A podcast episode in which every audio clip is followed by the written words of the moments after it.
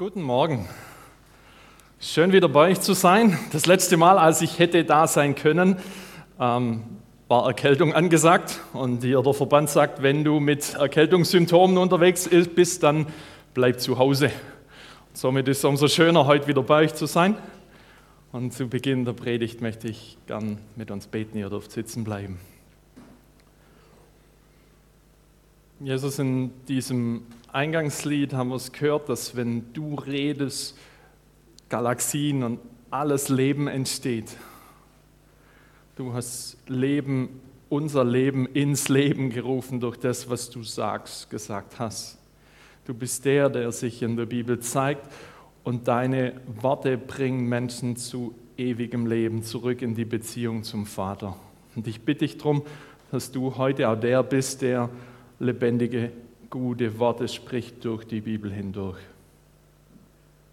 Und dort, wo diese Anrede von dir geschieht, bitte ich dich darum, dass auch du die Antwort in meinem, im jeweiligen Herzen der Leute formst.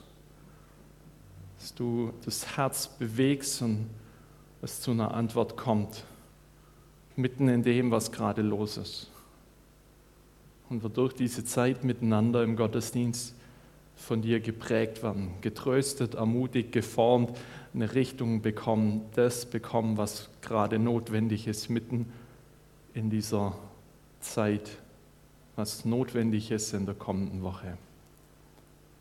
Amen. Gute Chefs essen zuletzt.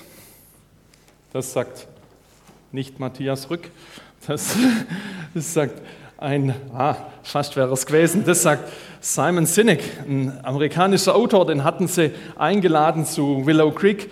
Ähm, Anfang des Jahres hier in, in, Karlsruhe, der dann ja abgesagt worden ist. Jetzt, hoppsa, genau. Er sagt, gute Chefs essen zuletzt. Das ist eben der Titel seines Buchs. Und es geht ihm um die Frage, warum funktionieren manche Teams besser als andere? Warum kriegen es die eine auf die Kette, dass sie leidenschaftlich miteinander unterwegs sind? Und eine Personengruppe, mit der er sich unterhalten hat, ähm, kommt spannenderweise aus dem US-Militär, US Marine Corps. Und, und da war so diese Frage, also auch mit dem, was diese Leute erzählt haben, warum um alles in der Welt bist du bereit, dein Leben aufs Spiel zu setzen für den, der mit dir kämpft? Warum bist du bereit, dein Leben für den anderen zu riskieren? Und die spannende, verrückte Antwort, die immer wieder kam, ist, ich weiß, er wird es genauso machen. Er würde das Gleiche für mich tun. Warum soll ich es nicht selber machen? Warum funktionieren Teams gut? Warum passiert es, dass Leute so zusammenhängen und sagen, ich bring mich für den anderen ein, weil ich genau weiß, er wird das Gleiche für mich tun. Und ein spannender Punkt, den er für sich da findet in diesem ganzen Suchen, ist, dass er sagt, es hängt unter anderem mit den Leitern zusammen. Bei den Amis, bei der Marine ist es so, dass die Offiziere wirklich zuletzt Mittag essen. Der Rest, die normalen GIs oder wer immer hier, ähm, die normalen Soldaten, die bekommen ihr Essen zuerst. Und was so beim Mittagessen einfach nur das althergebrachte Ritual ist, ist nachher im Einsatz diese Grundhaltung, die da ist, dass ein guter Anführer bereit ist, seinen Komfort zu opfern, vielleicht auch sein Leben aufs Spiel zu setzen für diejenigen, die zu ihm gehören. Diese Leute bekommen Militärmedaillen. Menschen, die ihr Leben auf das Spiel setzen für andere. In der Wirtschaft ist es dann teilweise andersrum, dass Leiter das Wohl ihrer Mitarbeiter aufs Spiel setzen für das Wohl von Aktionären oder für ihr eigenes Wohl. Wie, kommen, wie kommt es zustande, dass Menschen so zusammenhalten? Ich muss ganz ehrlich sagen, ich war nie beim Bund. Ich bin auch gar nicht böse drum. Es gab andere Möglichkeiten hier, ähm, die Zeit für mich sinnvoll zu investieren, für andere sinnvoll zu investieren. Aber ich bewundere diese Haltung, dass Menschen an den Punkt kommen zu sagen, ich setze mich für den anderen ein, weil ich genauso weiß, der hält seinen Hintern oder seinen Kopf oder was auch immer gerade notwendig ist, genauso für mich hin. Das finde ich wahnsinnig spannend. Und ich habe mir gedacht, das, was er hier in, in, so einem Buch beschreibt und sehr, sehr cool beschreibt, ich fand es sehr lesenswert, ähm, ist eigentlich nichts Neues. Ich habe mir gedacht, pff, du kommst 2000 Jahre zu spät mit deinem Gedankengang, weil eigentlich das, was du beschreibst, ist das, was uns eigentlich bei Jesus begegnet. Ein Leiter, der seinen Schülern, seinen Mitarbeitern, seinen Jüngern vorlebt, was es heißt, für sie einzustehen. Der das, was er tut, eben als Vorbild tut. Und dass das, wie sie miteinander unterwegs sind, sich an dem orientiert, was er tut. Er als der Leiter, der sagt, ich bin bereit, mein Leben für euch herzugeben, damit ich etwas für euch tue, was ihr für euch selber nicht tun könnt, dass ihr wieder Teil von Gottes Familie werdet. Nicht wahnsinnig spannend zu sehen, was aus diesem Füreinander, das Jesus vorgelebt hat, in der Gemeinde entstanden ist. Und so wundert es nicht, dass das Neue Testament immer wieder gefüllt ist mit sogenannten Füreinander-Aufforderungen. Füreinander. Wer seid ihr füreinander und was tut ihr füreinander? Es sind über 40 Stellen, wo das immer wieder kommt. Und gerade jetzt hier so in dieser Zeit, in der man irgendwie so als Gemeinde auch so ein bisschen aus Corona zurückkommt, wo viele sich auch noch schwer tun und die Frage ist, wow, will ich überhaupt wieder in Gottesdienst? Oder wo man neu entdeckt, was für einen Wert Gottesdienst diese Zeit miteinander hat, was Hauskreis oder wie auch immer deine Zusammenkunft nochmal ist, die dir ebenfalls wichtig ist, dann neu zu entdecken, was gibt uns Gott eigentlich mit dem, dass wir andere Christen haben dass es andere Leute gibt, die genauso wie du ihm nachfolgen, dass man miteinander unterwegs ist. Ich möchte euch mit hineinnehmen in diese Geschichte, die ihr im Römerbrief findet. Es ist eine Geschichte, die es nicht nur in Rom bei den Christen dort gab, sondern genauso in Korinth, in, in Griechenland und eben auch in anderen, in anderen Städten. Nämlich in diesen Gemeinden gab es in der, in der Regel zwei Arten von Leute. Es gab zum einen die vermeintlich Starken und die, die unsicher waren und vermeintlich schwach waren. Und bei ihnen gab es ein Problem, das eigentlich ganz gut zur Sommerzeit passt, nämlich ein Problem, das sich am Grill oder beim Mittagessen entfaltet hat. Es geht um Fleisch, ein gutes Stück Fleisch. Es ist nicht die Frage, ist das, was wir da haben, bio oder wo kommt es her? Ist vom Discounter, ist vom Hof nebenan.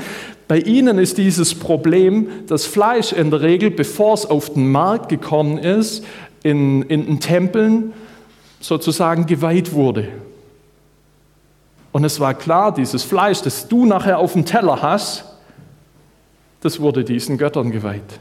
Und die Schwachen, die Unsicheren, die hatten die Situation, ähm, dass sie gesagt haben, diesen Kram will ich nie wieder anfassen. Es sind Leute, die vielleicht früher in diesen Tempeln dabei waren, die vielleicht sogar Verantwortung hatten, aber die sagen, geh mir weg mit dem Zeug. Nie wieder will ich das Zeug auch nur mit der Grillzange oder mit der Kneifzange oder mit was auch immer anfassen. Nie wieder. Und es entstand bei ihnen ein wahnsinniger Konflikt. Und die Starken, die sind hammerhart rücksichtslos rübergekommen, die einfach gesagt haben, jetzt stell dich doch nicht so an, es ist bloß ein Stückle Fleisch.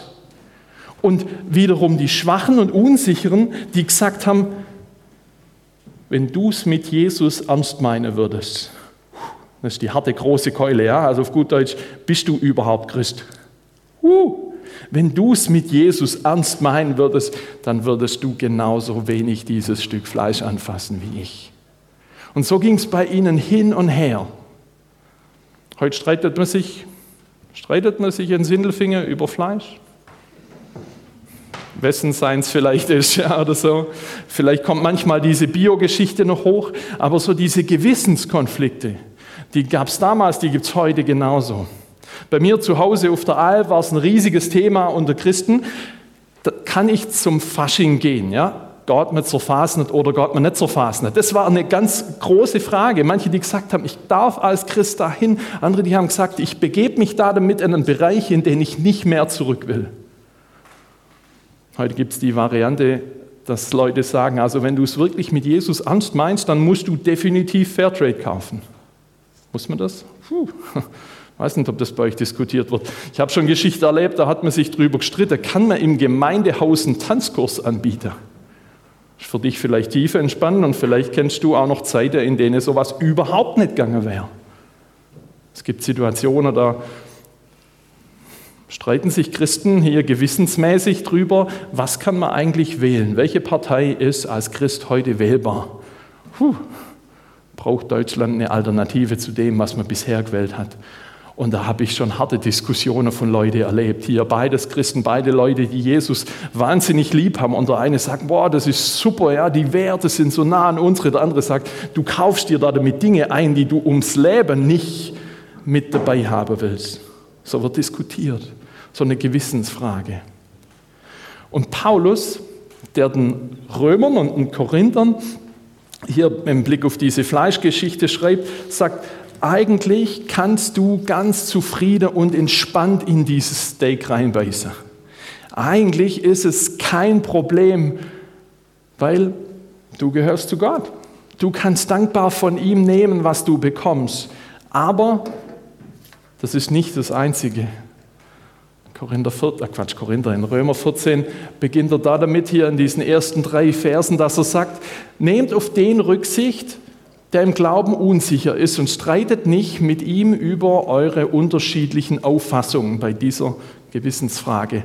Der eine glaubt, er darf einfach alles essen, aber wer unsicher ist, beschränkt sich darauf, Gemüse zu essen.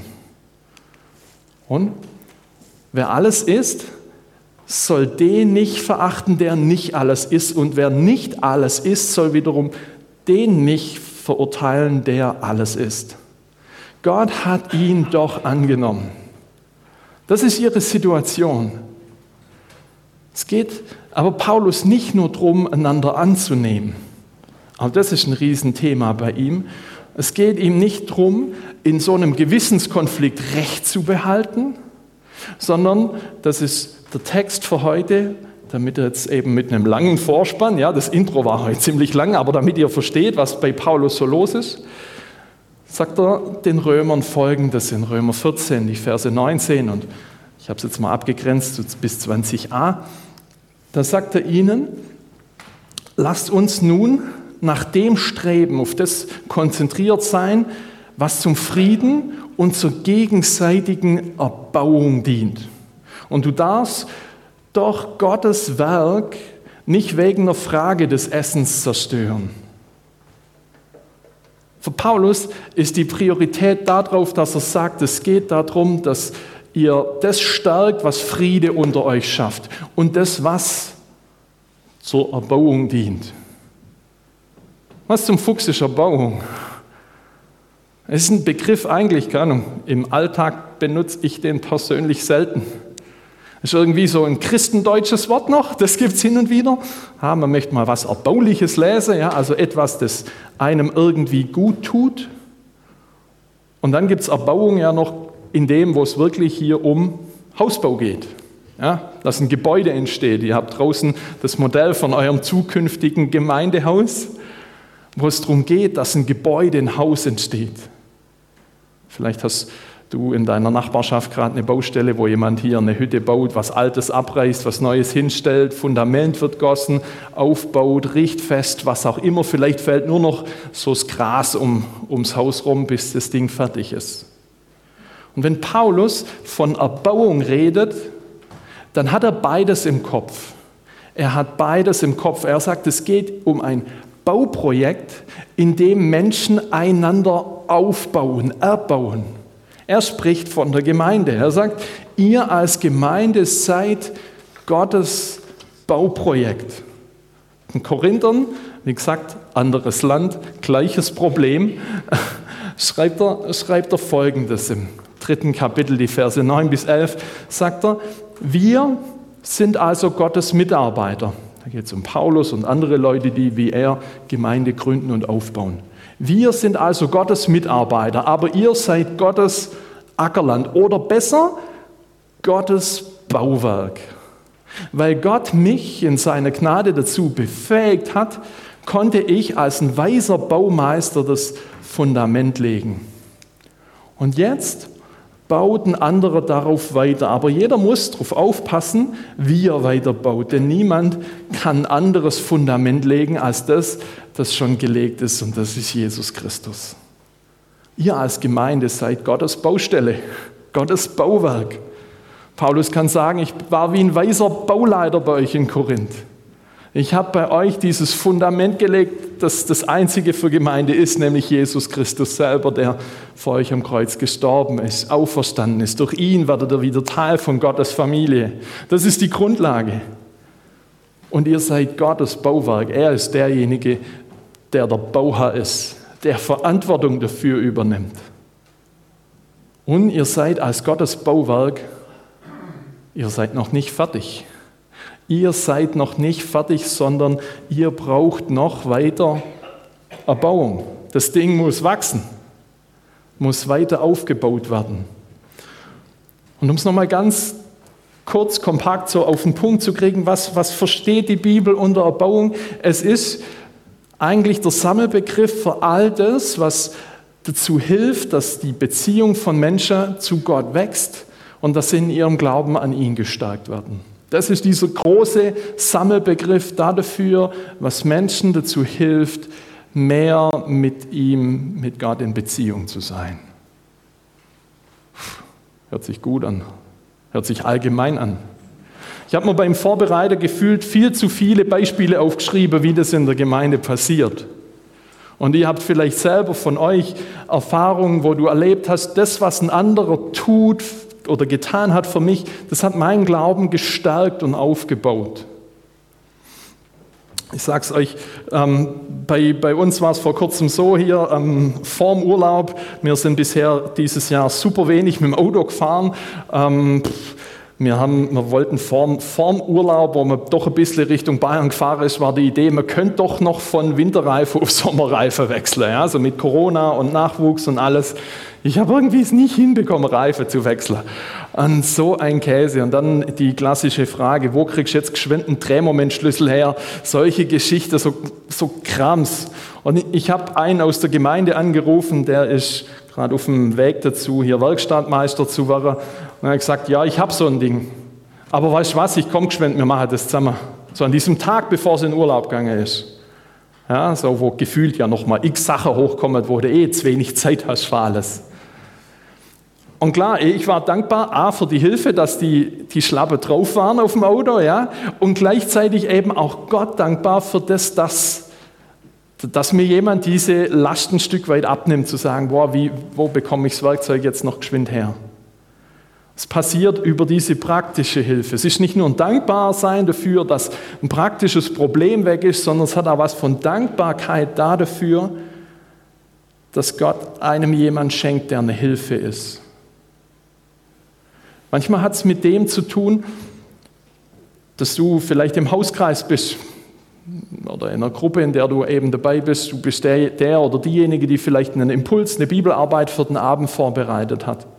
Und, und Gott schenkt es, dass durch das, was du vorbereitet hast oder was so spontan an so einem Abend im Gesprächspingpong entsteht, dass es wie senkrecht in die Lebenssituation von einer Person hineintrifft.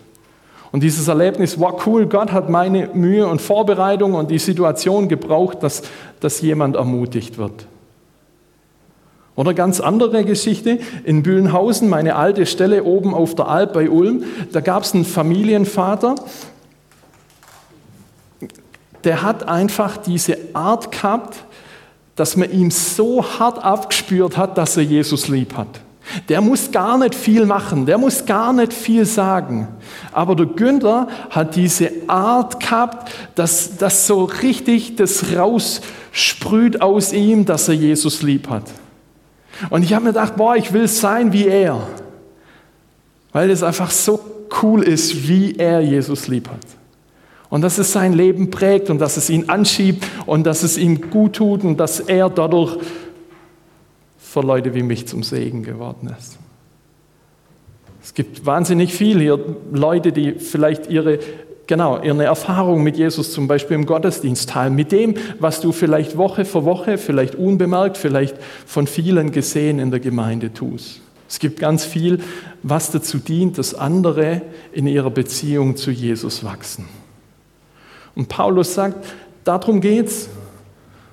Lasst uns nach dem streben, auf das gucken, was für Friede und für diese Auferbauung sorgt, dass Menschen in ihrem Glauben wachsen. Und es zeigt auch, wofür brauchen wir Gemeinde. Ein Stück davon steckt da drin, dass durch dich, durch andere dein Glaube wächst. Wir brauchen einander. Wir brauchen einander auf ganz unterschiedliche Arten. Und Gott will dir mit der Gemeinde mehr schenken, als du vielleicht jetzt immer vor der Nase hast. Und vielleicht hast du es auch nicht so im Blick, was er mit und durch dich tut. Weil Schwaben sind ja manchmal so ein bisschen zurückhaltend, so, hm, schon recht, ja, man kann es essen, it kostet genug, glaubt, mach ich okay. Nein, sagt, was gut ist, ja, sagt den Leuten, was, wie sie euch zum Segen werden. Da braucht es ein Stück Überwindung unserer, meiner Kultur, die da eher zurückhaltend ist. Paulus sagt, es geht darum, dass ihr einander aufbaut. Und das darf man doch auch gern voneinander wissen. Und das Spannende ist, es gibt Dinge, die aufbauen, die andere aufbauen durch das, was du vielleicht bewusst tust. Ich habe euch gerade ein paar Beispiele genannt. Du hast vielleicht eine eigene Erfahrung im Kopf. Und es gibt auch ein Aufbauen, das durch das passiert, was du ganz bewusst nicht tust.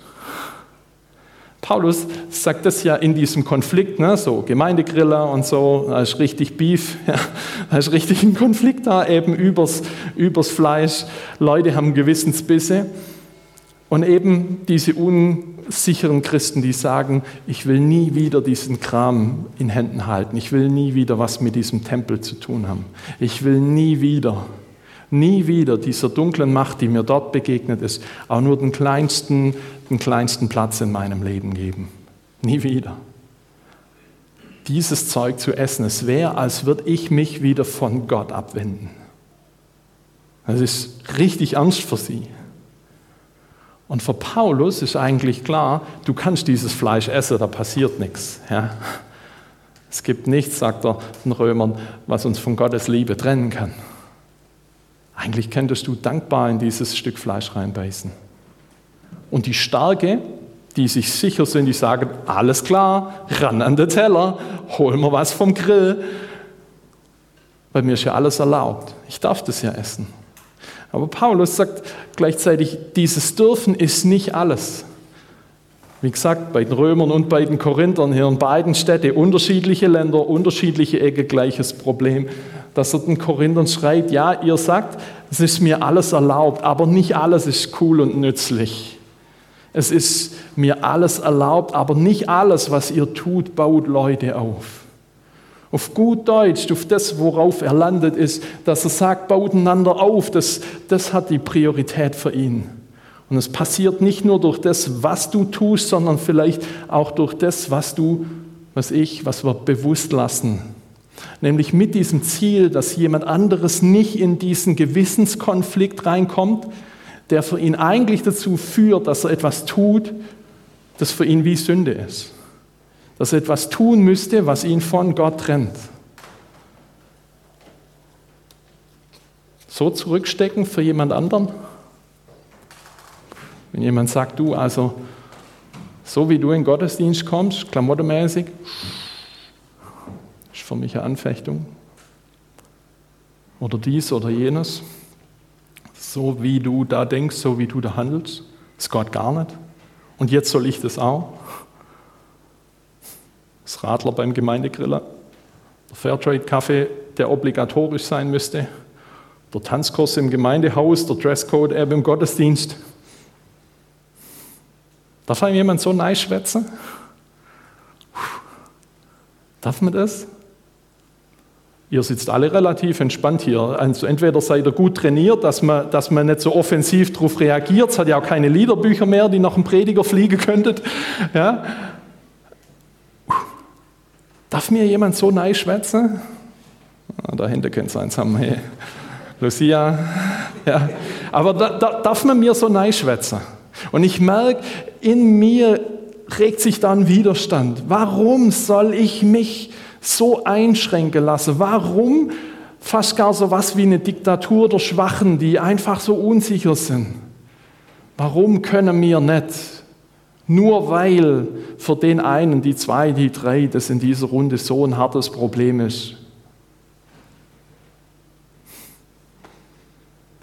Paulus, Paulus sagt, ja, es, es ist euch wahrscheinlich sehr viel erlaubt, was ihr als Starke tun würdet, aber es baut nicht alle auf. Und das, was euch vielleicht an der Stelle aus dem Kopf verloren gegangen ist, ist das, wozu Gemeinde da ist. Dass Menschen im Glauben wachsen, dass sie aufgebaut werden. Kann ich Rücksicht nehmen? In ganz konkreten Fragen eurer Gemeinde sorgt das vielleicht für ganz schön spannende Situationen. Vielleicht läuft nach dieser Predigt manchem aus dem Leitungskreis hier eine, eine Schweißträger oder ein Schweißtropfen über die Stirn, so nach Motto, oh leck, in was bringst du uns jetzt hier rein?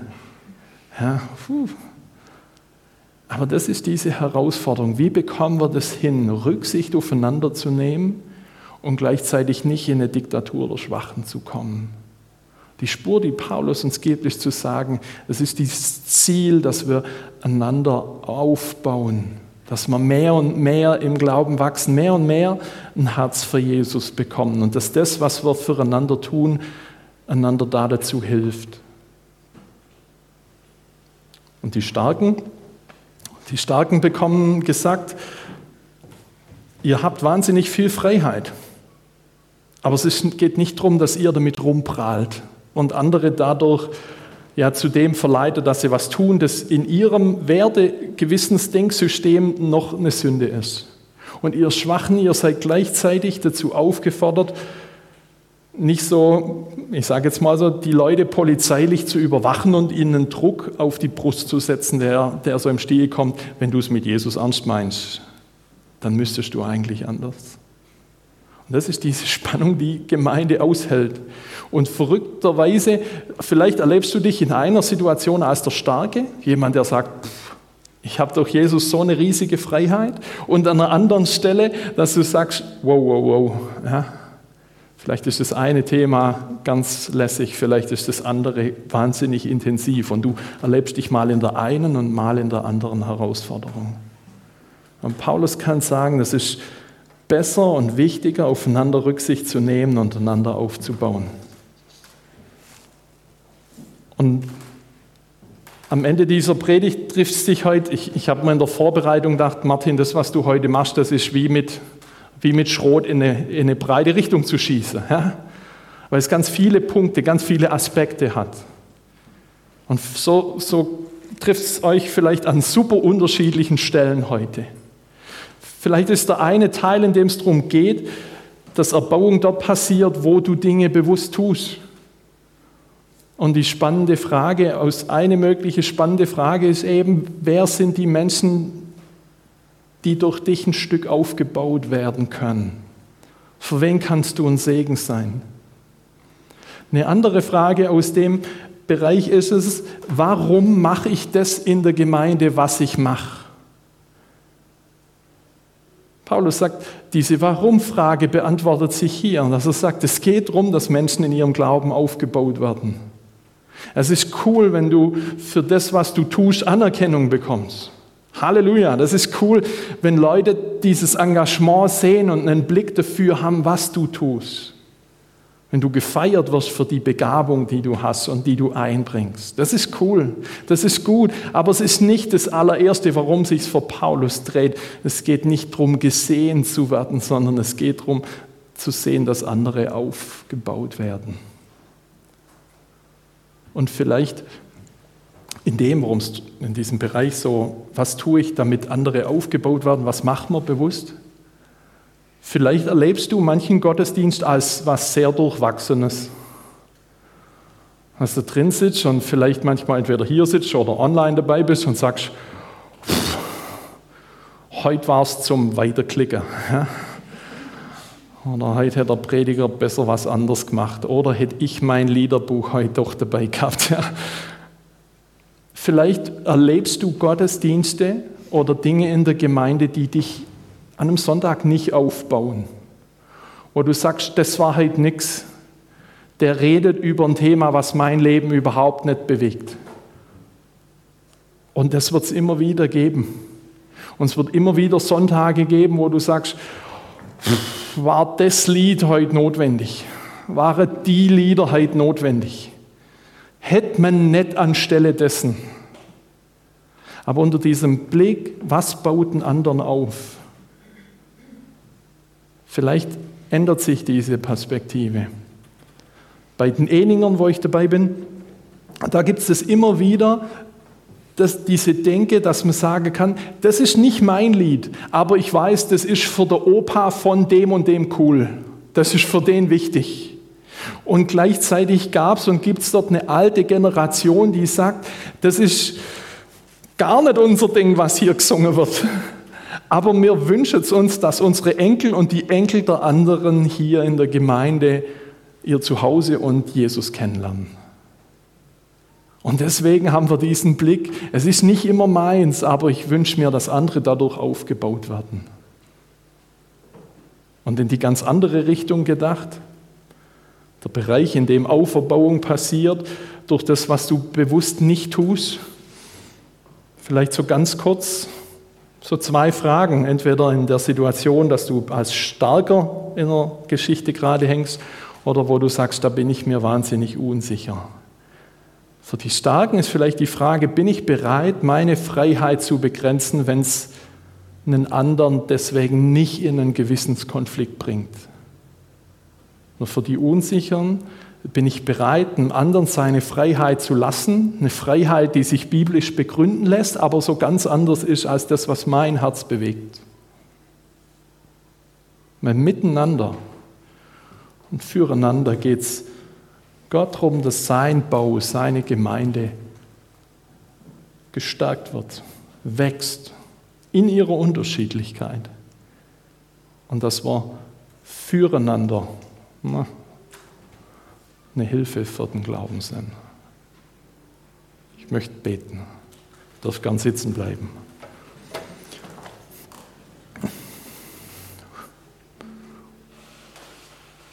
Jesus, du bist das Fundament der Gemeinde, du bist die Grundlage dessen, was Menschen zusammenbringt. Und du siehst diese Unterschiedlichkeiten, die wir mitbringen in diesen Raum. Du siehst die Geschichte der Gemeinde hier. Und du weißt um diese Themen, die echt so, ja, so diese Gewissenskonfliktthemen, die die Kraft kosten. Du siehst, wo es so Momente gibt, wo, wo man sich denkt, boah, muss das jetzt sein? Warum so? Warum nicht anders? Warum nicht das Gewohnte? Warum nicht was Neues? Und ich bitte dich darum, dass du immer wieder neu diesen Blick und auch diese Haltung ins Herz gibst, dass es darum geht, dass wir einander helfen, einander aufzubauen, dass Glaube wächst und gestärkt wird, dass dieser Blick nicht nur für die eigenen, sondern auch für die Bedürfnisse der anderen da sind. Und diese Haltung entsteht und wächst, dass diese Bereitschaft da ist, voneinander so einzustehen. Und du weißt um Gewissenskonflikte, die gerade laufen, die entweder ausgesprochen oder unausgesprochen da sind. Und ich bitte dich um deine gute Hilfe, dass sich da ein Weg findet, miteinander einen Weg zu finden und beieinander zu bleiben. Und diesen Blick von anderen zu haben, was tut ihm gut? Warum freut er sich an einer Sache, die so ganz komisch für mich scheint? Du bist der Herr deiner Gemeinde. Und ich bitte dich darum, dass du hilfst, einander Stück für Stück aufzubauen und dir entgegenzuwachsen. Amen.